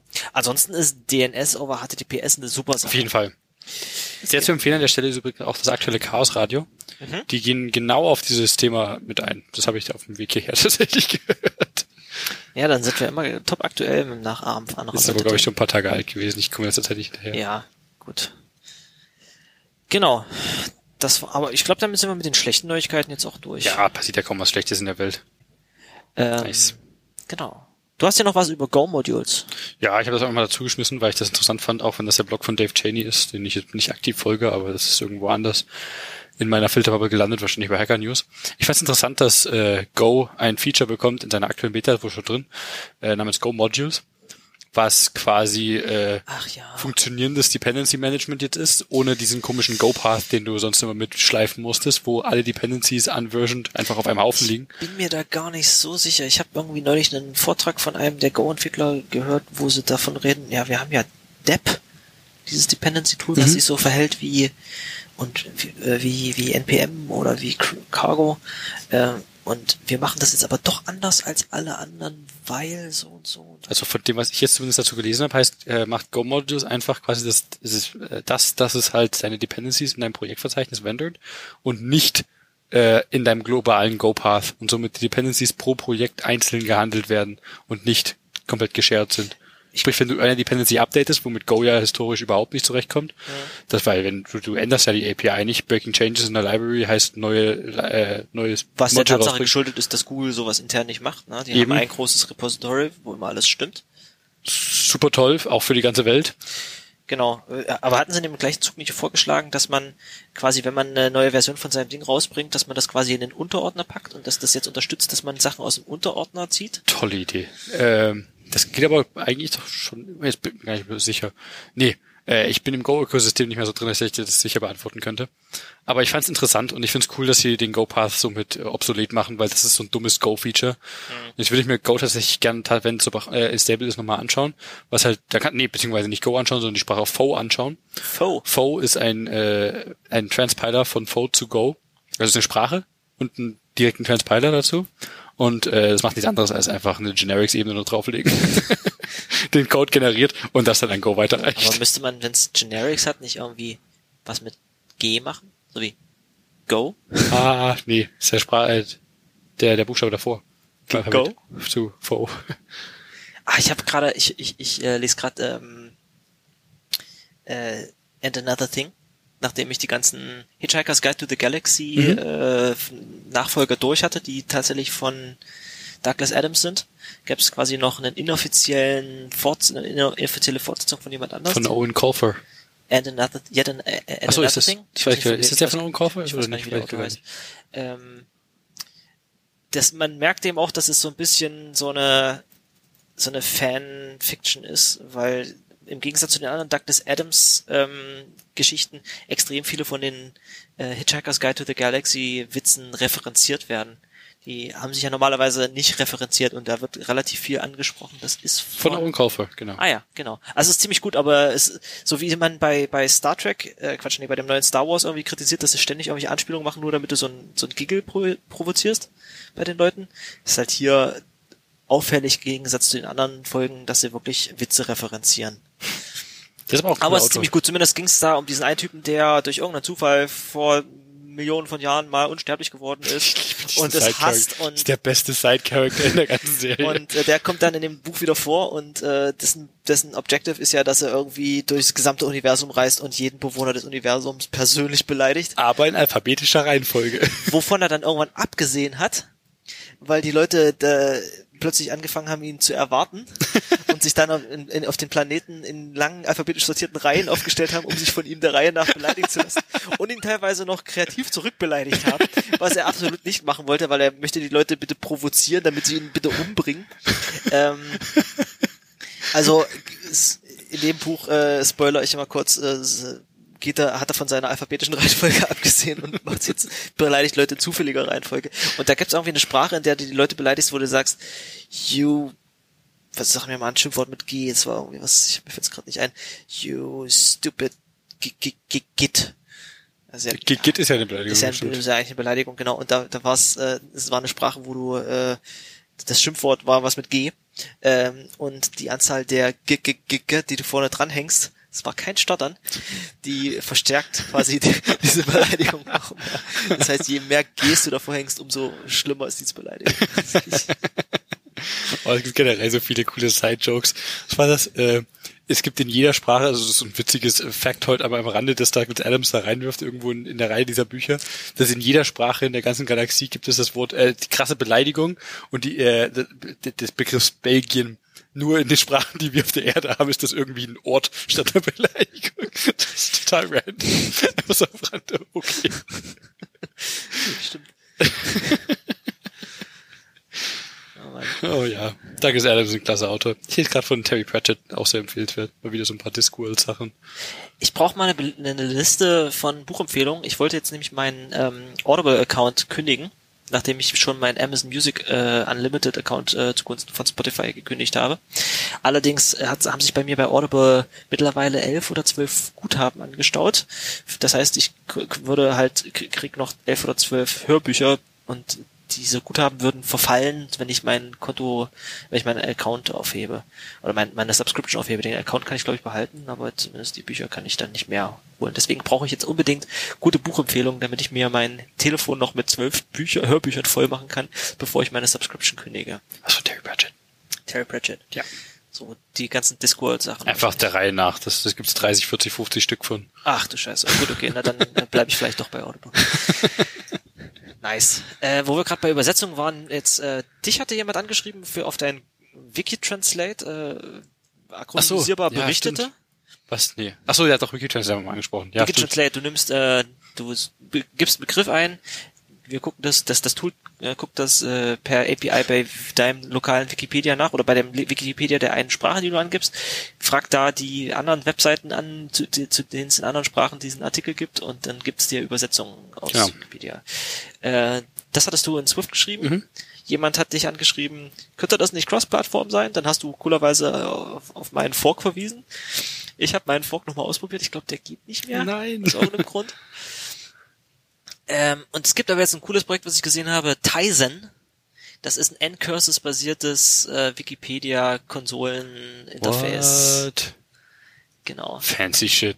Das also es macht keine Übersetzung, aber es ist ein, es benutzt die Wikipedia API daher der ähm, die, das ist tatsächlich irgendein Franz äh, Quatsch, irgendein chinesisches Wort hier, Tai Zen. Oh, das sieht ja auch super sexy aus. Also zumindest auf Das einem weißen, Wik ist äh, weißen ein, Terminal. Das ist halt ein N-Curses Interface. Geil. Das ist mein erster Star. Super cool. Gefällt mir sehr. Und wenn wir bei den GitHub-Stars der Woche werden. Ja, nice. Ähm, um gleich zum nächsten weiterzugehen. Ja, bitte. Ich habe mir von äh, dem Dom, dem äh, das Dom auf äh, Twitter slash GitHub slash überall wahrscheinlich. Siehe Hello Swift. Siehe Hallo Podcast. Swift, äh, der hat äh, eine coole App geschrieben. Das ist ein iMessage-Spiel, 3D Mill. Äh, das ist Mühle in 3D. Cool. Und das spielt sich über iMessage. Und das finde ich super clever als iMessage-Spiel. Ich bin nie wirklich in die, in die iMessage-App-Szene reingestiegen, weil ich die, die Apps da komisch finde. Aber das, das, äh, das, ist, das ist eine komische Plattform. Aber das eignet sich halt wirklich perfekt dafür. Du musst, wie er Weil auch du Hallo bloß Koordinaten hin und her schickst quasi. Na, aber du, du kannst halt, ich meine, eigentlich sich perfekt als Plattform, dass du halt mit jemandem spielst, Ja, indem du halt äh, den Spielstate von einer Person zur anderen Da- schickst, da wieder zurück, zurück, zurück, Da, zurück. für, für solche Sachen gibt's glaube ich, einen XEP für Jabber. Natürlich gibt es das. Es gibt für alles Es gibt im fucking Psy, XCP. es gibt im Psy tatsächlich ein Plugin, wo du Schach über Jabber mit jemandem spielen kannst und wo du Geil. dann über Jabber-Nachrichten der Spielstand äh, aus. Warum aus- nicht? Ich meine, so sowas lässt sich gerade für so zwei Spieler-Spiele ist das super. Aber er hat ja natürlich wirklich eine App gebaut, die äh, iMessage-Integration macht und äh, Nee, also du baust äh, gefühlt andersrum. Du baust eine App in iMessage rein und die die läuft dann auch nur in der Mhm. als Message. Plugin quasi oder was? Das ist quasi so eine Art Extension. cool. Ähm, und läuft genau in iMessage und du hast da die komplette UI auch in iMessage und der hat da dann so, ein- so ein Scene-Kit 3D-Welt, ähm, wo du dann dieses Spiel spielen kannst in iMessage und wenn jemand dir das zurückschickt, dann kannst du auch direkt auf das äh, Geschickte tippen. Ich kann es ja auch gleich mal live zeigen, beziehungsweise gehe ich einfach mal auf die URL. Dom, pack doch mal bitte in deine GitHub README Screenshot. Es gibt in README müssen Screenshots sein, genau. Ah ja, jetzt im App Store sehe ich's. Äh, sie sehen ein bisschen aus wie die Türme von Hanoi, bloß 4x4. Die Türme von, ach, von Hanoi, genau, ja, genau. Ich habe auch Ist anfangs, das Mühle? Das ist doch nicht Mühle. ich habe es erstmal wie, wie viel gewinnt gespielt, so, hä, wie geht, es geht weiter, was? Aber ja, äh, spielst halt immer weiter. Und das spielt sich wie viel gewinnt, ohne dass halt bei einem Schluss ist. Aber das ist doch nicht. Achso, Mühle, ist was anderes, ne? Mühle auch vorher noch nie gespielt. Mühle ist ein komplett anderes Spiel. For all that I know ist das Mühle. Okay, es ist Mühle. Aber nee, spielt sich cool, Cool. und passt halt wunderbar in das iMessage-Konzept rein. Finde ich, finde ich sehr cool. Nice. Und cool auch fürs Open Sourcen. Finde ich, finde ich sehr toll. Sehr Danke, schön. Dom. Sehr schön. Ja. Schön groß an Dom. Sehr, sehr schön. Ähm, ähm, ähm, genau. Äh, wo wir gerade bei Text waren. Gerade eben hatten wir ja, wir nehmen eine hübsche Webseite und machen ein Kommandozeilentool draus. Was anderes, was ich jetzt gesehen habe, ist ähm, Archive Vanity. Ja, ja, super tolles Tool. Okay, was ist Archive Vanity? Archive ist ein ist ein Hoster für äh, wissenschaftliche Publikationen und zwar ein, ein freier. Äh, das heißt, äh, das ist jetzt nicht bei, was ist ich, IEEE oder irgendwo, wo du nur äh, oder wie heißt das, wo sie bei methodisch inkorrekt immer drauf ähm, eindreschen. Vergessen.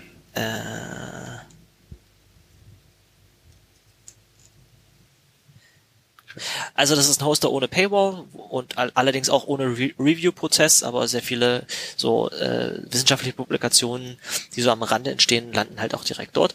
Und das Problem ist, dass diese Sachen dann häufig halt dort trotzdem genauso wie überall sonst als PDF in, einer, in einem komischen Format ähm, veröffentlicht werden. Das ist allgemein so ein Problem von ähm, wissenschaftlichen Papern. Ich weiß nicht, ob, ob ich schon mal drüber geredet hatte im Podcast, aber im Zuge meiner Beleg- und äh, Diplomarbeit habe ich mich ja mit wissenschaftlichen Arbeiten und mit dem Arbeiten mit wissenschaftlichen Arbeiten und User Experience auseinandergesetzt. Er hatte zum Beispiel an dieser großen Displaywand äh, eine Anwendung gebaut zum Explorieren von Papern. Das heißt, Oh, du hast dir okay. ein Paper draufgeschmissen, der hat das bei, äh, ich habe das nur für einen dieser Anbieter für IEEE gebaut, der hat dir die IEEE-Seite per API und per Scraping angeguckt und geschaut, äh, du hast diese Autoren, die da drin referenziert haben, die haben auch diese Paper geschrieben und äh, beziehungsweise dieses Paper referenziert diese Paper und wird in diesen Papern referenziert und dann konnte man so einen cool. explorativen Stammbaum von so einem Paper irgendwie bauen.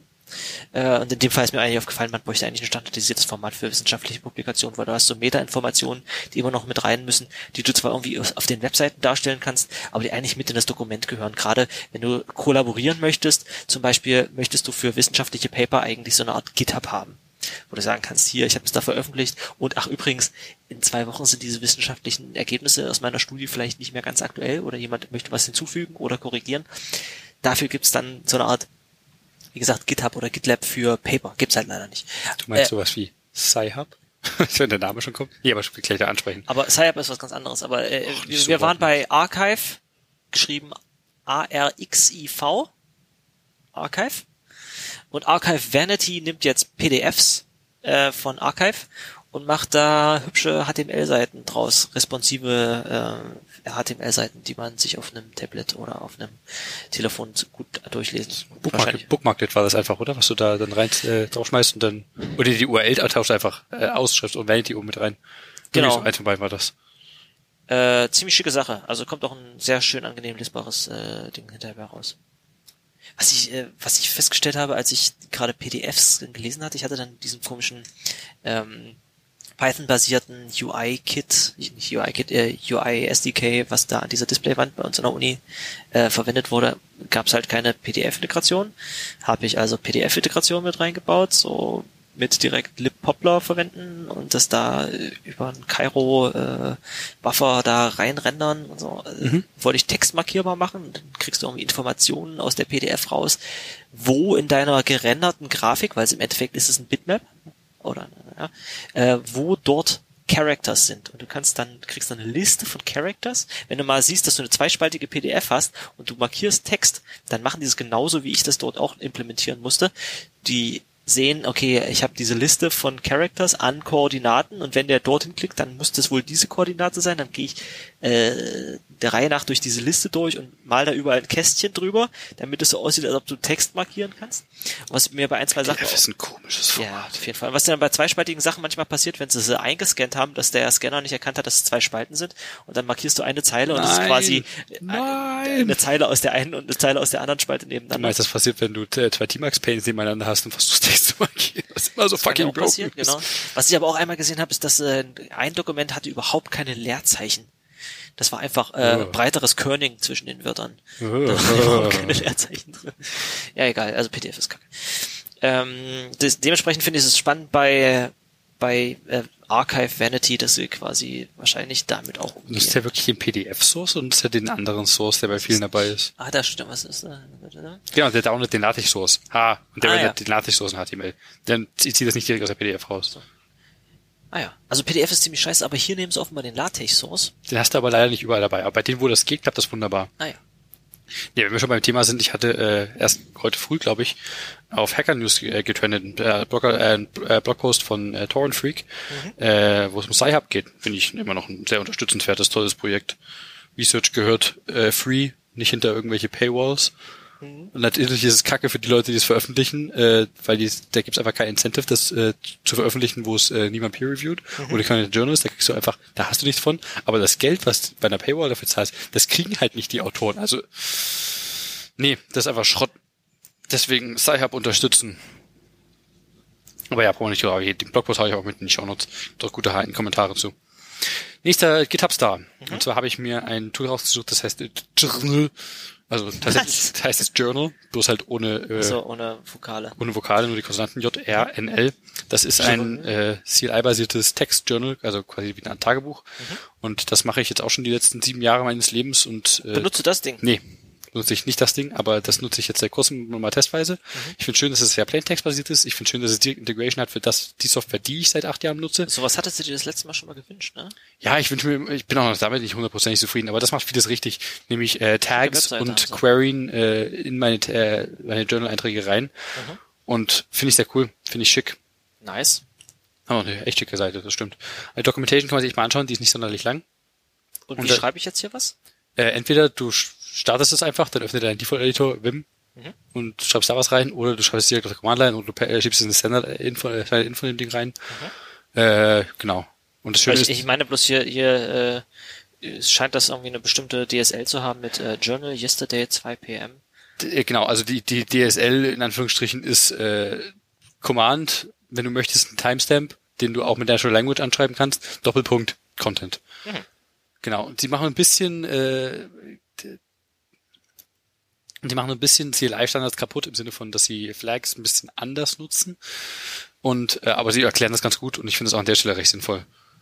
Future-proof und da haben sie einen TARDIS als Logo daneben.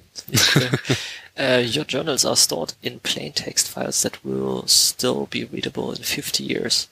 Da hoffen wir, dass wir in 50, 50 Jahren noch äh, ASCII-Textdateien haben oder UTF-8-Textdateien. Mal schauen. Mal schauen wir. Ich bin sehr gespannt, was wir in 50 Jahren haben. Oder auf der anderen Seite, ach so, ein, ein Blogpost, den ich neulich gesehen hatte, wo wir gerade über 50 Jahre reden. Ähm, Fastcat, das könnte ich mal noch äh, in die Liste tun. Fastcat ist geschrieben von äh, Matthias Endler. Witziger Side Note zu Matthias Endler. Matthias Endler ist halt einer aus der Rust Community Köln. Ui, cool. Und beim letzten Meetup hatten wir Rust mit dem Rust Meetup Dresden und dem Rust Meetup Köln so eine Live-Schalte gemacht, weil der Meetup zufällig am gleichen Tag war. da hatten wir über Palava TV so eine WebRTC-Meeting aufgemacht und dann haben wir so angefangen zu reden. Es war ein bisschen schlechte Verbindung, wir haben die nicht wirklich gegenseitig verstanden. Aber wir haben so angefangen, ja, wir wollten mal darüber reden, wir haben diesen Blogpost gefunden, dies und jenes, wie schreibt man gutes Rust, so idiomatisches Rust von einem Matthias Endler. Und dann auf der anderen Seite plötzlich einer so, das bin ich. Wie cool ist das denn? Und der hat jetzt wieder was Gutes geschrieben, FastCat, äh, a faster Cat Implementation using Splice. Und da geht es im Endeffekt darum, Cat ist ja ein Tool, was dazu genutzt wird, um äh, Dateien zu konkatenieren, aber häufig wird es einfach dazu missbraucht, um was auf die Kommandozeile zu printen. Mhm. Was es aber einfach macht, ist, dass du eine Datei aufgibst und der das in den, in den äh, nach Standard-Out einfach schiebt. Und der hat jetzt überlegt, na ja, ich habe jetzt gehört von Splice, das ist so ein System Call, der ist in Linux seit einiger Zeit drin. Er wird aber von Cat selber noch nicht verwendet. Was Splice macht, ist, dass es äh, irgendwie äh, File Pointer äh, kopiert, ohne dabei in den User Space zu wechseln. Hatte ja noch eine schöne Grafik reingemacht. Naja, bei einem normalen, wenn ich was auf die Standard-Kommandozeile printe, bei einem Cat, dann liest er die Datei im Kernel Space, dann geht die in den User Space, macht da einen Read, macht einen Write und dann writet er wieder in den äh, Kernel Space zurück, weil im Kernel Space ist Standard out. Mit Slice kannst du das, den User Space Teil komplett überspringen. Cool. Vorausgesetzt, dass du an der Datei wirklich nichts veränderst oder so einfach bloß einfach weiterreißt. Ja. ja. Und dann hat er erstmal überlegt, naja, ich habe hier, na, also was macht denn Cat? Das macht die Datei auf und pipet die Zeile für Zeile irgendwo anders an. Das schreiben wir mal in Ruby. Und dann hat er irgendwie so eine naive Ruby-Implementierung hingeschrieben und dann hat er mit äh, anderes cooles Tool, was man, ähm, was man mal äh, ähm, empfehlen kann, ist äh, Pipe Viewer. Du kannst, der, der, der nimmt, cuttet jetzt diese Datei mit einem normalen Cut nach piped die nach äh, Pipe Viewer und äh, das schreibt er dann weiter nach Dev0. Ja? Okay. Und Pipe Viewer ist jetzt ein Tool, was einfach die äh, die Übertragungsrate davon misst und unten drunter printet. Dann steht dann da bei seinem RubyCat, dass das so äh, 196 ähm, MIPS sind jetzt Megabyte, Mibibyte ja, no. pro Sekunde sind. Ähm, ja, Mensch, 200 Megabyte pro Sekunde, ist ja jetzt gar nicht mehr so verkehrt. Was macht denn das normale Cat? Oh, 1,9 Gigabyte pro Sekunde. Dann schauen wir noch mal rein. Achso, ich habe hier das und das in meinem Ruby-Code falsch gemacht. Probieren wir noch mal ähm, bisschen schneller. Probieren wir noch mal in Ruby aus. Zweiter Versuch mit seinem RubyCat 1,9 Gigabyte pro Sekunde. Und da hat er dann geschrieben, hm, uh, wow, I didn't really try hard and we're already approaching the speed of a tool that gets optimized since 1971. Stark und das in Ruby vor allem, der Sprache, die ja? ich gerade für geschickt habe. So, ähm, äh, ich, TLDR, ich kann den Blogpost trotzdem empfehlen, weil er ihn sehr schön geschrieben hat. Und natürlich, ich liebe Blogposts mit Codebeispielen und mit dieser wunderschönen Grafik, wo er hier zeigt, dass der, wie der Code bei einem normalen Cut einmal vom User Space, äh, vom Kernel Space in den User Space in den Kernel Space zurückgeht und bei FastCat nicht. So, und jetzt hat er halt natürlich Splice über die Nix, äh, über das Nix Crate einfach aus der C, libc in Rust angesprochen. Mhm. und im Endeffekt ist die FastCat-Implementierung passt hier auf diese Seite, das ist das, das sind, schätze noch mal 40 Zeilen Code relativ einfach. Er schiebt es quasi, äh, importet dieses C hier, Splice in einem Rust-Tool und äh, schreibt es dann zurück. Und weiß, äh, wie schnell es ist. und das sind äh, 5,9 Gigabyte pro Sekunde. Stark. Holy also, guacamole! That's over three times as fast as System Cat. Stark. Ja, das ist, ist, ziemlich schick. Ich habe da mal dumm auf, auf Twitter gefragt, kann man das für sowas wie RipGrab verwenden? Da habe ich natürlich gesagt bekommen, nee, ist Quatsch, weil du kannst dann äh, die Datei nicht äh, nicht wirklich lesen, weil du, weil du nicht selber in die Hand bekommst an der Stelle. Du pipest es ja quasi nur durch. Aber es, es gibt noch ein paar andere Tools, wo du das durchaus verwenden kannst. Splice gibt's nicht auf macOS, schade. Nee. Genau. Aber trotzdem super cool. Fastcat, äh, das ist noch so ein, ein Blogpost-Star der Woche. Nice. Genau. Was haben wir noch? Ich habe noch eins, äh, das heißt Wallpaper. Komischer Name, Wallpaper mit Doppel-P hinten. Okay.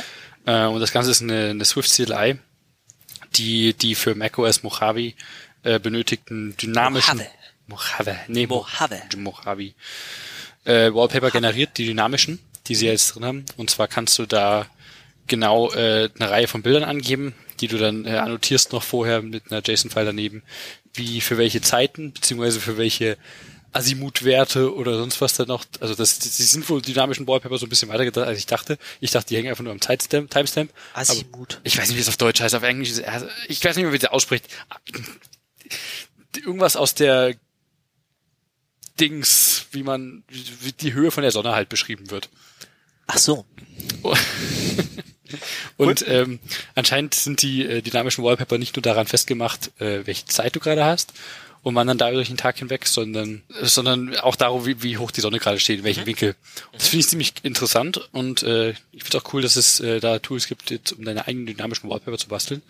Wenn ich eine Reihe von Bildern habe, dann kann man das einfach mal machen. Hast du schon Fotos, die dazu in der Lage wären? Oder Nö. dafür, dafür Ich habe gerade überlegt, es gibt auch Leute, die irgendwie ihre Kinder die ersten 20 Jahre ihres Lebens lang jeden Tag fotografiert haben. Solche Fotos könnte man bestimmt geil als Wallpaper nehmen. That's just weird. Aber ja, Aber könnte man. Halt, wie die alt werden. Aber es gibt, oder zumindest Leute, die sich selber jeden Tag fotografieren. Mache ich auch seit einer Weile. Echt, ja? Das kommt ganz bestimmt nicht als Cover. das könnte man als GIF machen. Äh, weil, weil du gerade irgendwelche Geokoordinatengeschichten oder Sonnenstandsgeschichten erzählst. Äh, es gibt ein neues Sigaros-Album seit Ende letzten Jahres, das oh. mir heute erst aufgefallen ist. Und die haben ja immer super geile Namen. Mir ist jetzt gerade weil ich Sowieso. eine Alexa in meinem Bad stehen habe, aufgefallen, wenn ich mir, wenn ich mir von der Sigaros wünschen muss, dann muss ich tatsächlich mittlerweile mal wissen, wie man die Albennamen ausspricht. Und äh, das eine Album mit den Klammern, das heißt ja wirklich Untitled, und die haben ja hinterher, die ganzen Titel heißen Untitled 1 bis 15 oder so, und die haben dann später erst die Namen dazu ausgedacht, nachdem das Album schon draußen war, so inoffiziell. Warum nicht? Ähm, viele viele Sachen sind Fantasiewörter, obwohl man die von den eigentlichen anderen isländischen Begriffen, die sie als Titel haben, nicht wirklich unterscheiden kann. Das Album, das letzte Album, was sie wohl rausgebracht haben, heißt Route One. Das heißt, hat, hat acht Titel und die Titel sind alles GPS-Koordinaten hier. Das ist die Titelliste. Geokoordinaten, ja. Die äh, äh der erste Titel ist äh, 63 Grad 62, äh, 32 äh, Minuten. Minuten 43,7 Sekunden Nord und 1934, 46, 3 West und so weiter und so fort. Ähm, Witzig. Wir müssen jetzt, glaube ich, mal nachgucken. Also, das ist wahrscheinlich. Gibt es wirklich eine Route? Wir müssen mal nachgucken, wo diese Route. Kannst du einfach nach Google Maps copy-pasten, das kommt damit klar. Das kommt damit klar? Das solltest du tun. Du hast jetzt der erste 6 nicht mit Leading 6 musst du selber dazu tippen. Das kriege ich hin. So, das Album geht also los irgendwo hier. Irgendeiner Höhle an einem an See. irgendeinem See im Süden von Island natürlich. Gut, okay. Ich wette, das ist auch einfach die Straße einmal rum. Das kann sein. So, mache ich jetzt hier ein, äh, kann man irgendwie ein Waypoint? Kann man Directions angeben und von hier nach genau. Switch mal erstmal rechts. So, Switch und dann gehen wir mir den zweiten, die zweite hier an und dann Add Destination. Das ist einmal der, der, der Weg, den Dirk schon ein paar Mal gefahren ist, einfach einmal die kompletten Außen. Cool. Also wenn ich äh, demnächst wirklich mal Urlaub in Island mache, fahre ich da lang und muss dann wirklich zu diesen Zeitpunkten dieses Lied hören.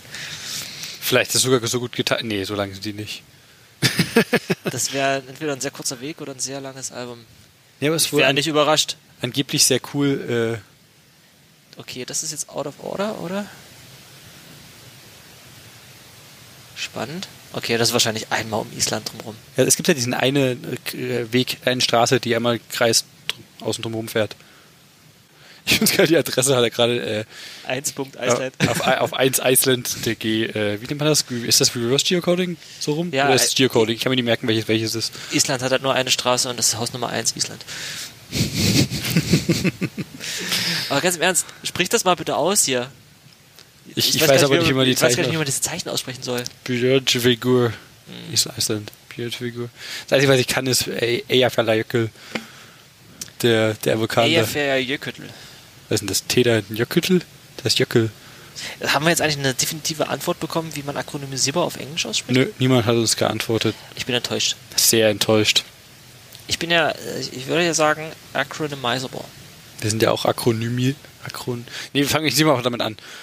Nee, akronymisierbar. Ja, fuck it, nein. Ich glaube, wir haben den Punkt erreicht. wir sind durch. Gut, okay. Äh, vielen Dank, dass ihr so lange durchgehalten habt, uns äh, zuzuhören. Ähm, das war Folge 021 von Akronymi. Ne, fuck. Die nächste Folge in eurem Podcatcher beginnt in 3, 2, 1.